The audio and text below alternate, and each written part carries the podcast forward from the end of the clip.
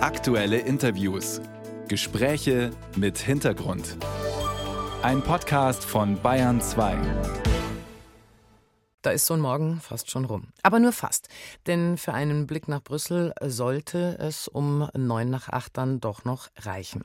Da beginnt heute ein EU-Gipfel und der Bundesverkehrsminister Volker Wissing strebt jetzt eine schnelle Einigung im Streit mit der EU-Kommission über das geplante Verbot von Neuwagen mit Verbrennungsmotor ab 2035 an. Lösung seiner Ansicht nach, Autos mit Verbrennungsmotor können auch danach zugelassen werden, wenn sie nur mit sogenannten E-Fuels betrieben werden, also synthetischen Kraftstoffen.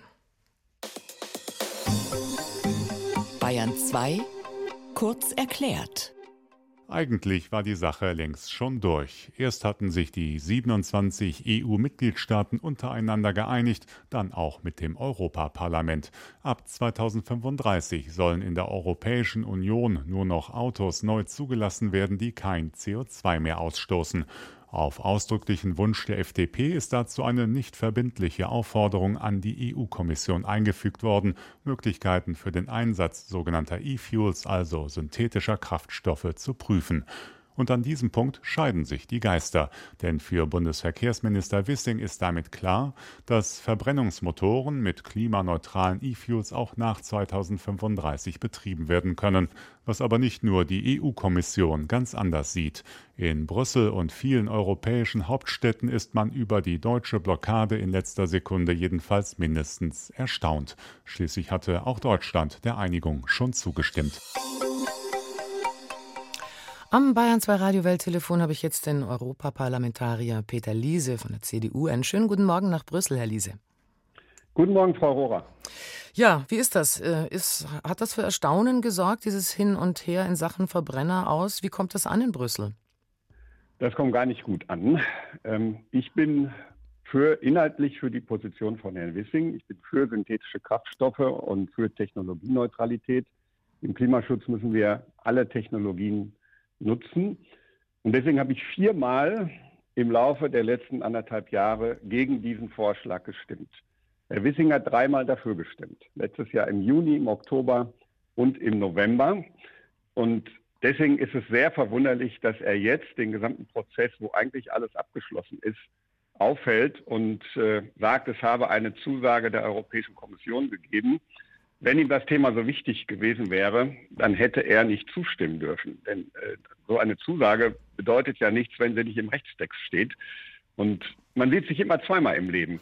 Irgendwann ist Deutschland dringend auf eine Gesetzgebung angewiesen und andere berufen sich auf diesen Präzedenzfall und sagen, nein, nein, äh, da steht zwar das und das, aber das wollen wir nicht mehr. Wir haben uns das anders überlegt und wir interpretieren das anders. Deswegen kann das Gesetz, was wir dann vielleicht dringend brauchen, nicht in Kraft treten. Also es geht um mehr als um den Verbrennungsmotor. Mhm. Äh, wenn er den Verbrennungsmotor hätte retten wollen, hätte er sich anders verhalten müssen. Okay, aber in der Sache sind Sie bei ihm. Sie wollen auch kein komplettes äh, Verbrennerverbot. Sie finden nur die Art und Weise nicht richtig. Aber jetzt mal andersrum gefragt, man kann sich dreimal täuschen, wenn man es beim vierten Mal richtig macht, dann ist Ihnen doch auch geholfen. Ja, aber die Frage ist, wird er viel erreichen?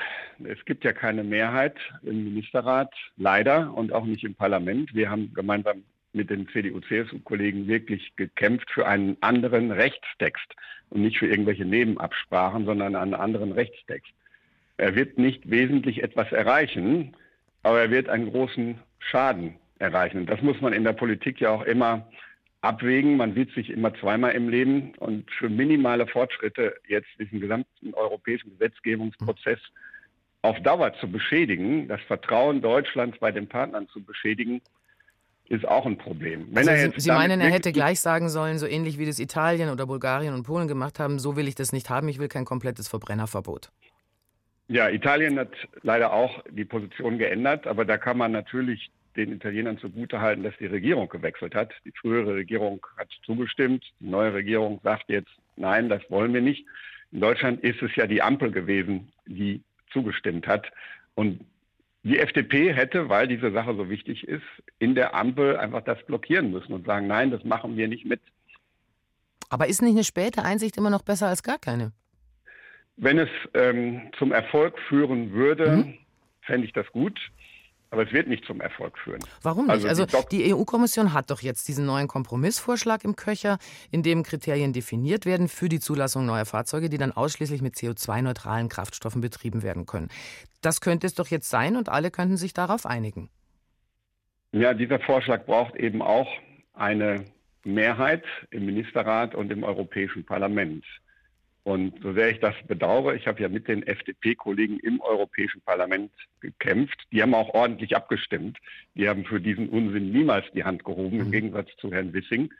Äh, wir hatten keine Mehrheit und die Mehrheit ändert sich jetzt nicht dadurch, dass Herr Wissing so auftritt. Das ist meine große Sorge. Mhm. Äh, die, er kommt einfach zu spät, äh, um den politischen Prozess in die richtige Richtung zu gestalten.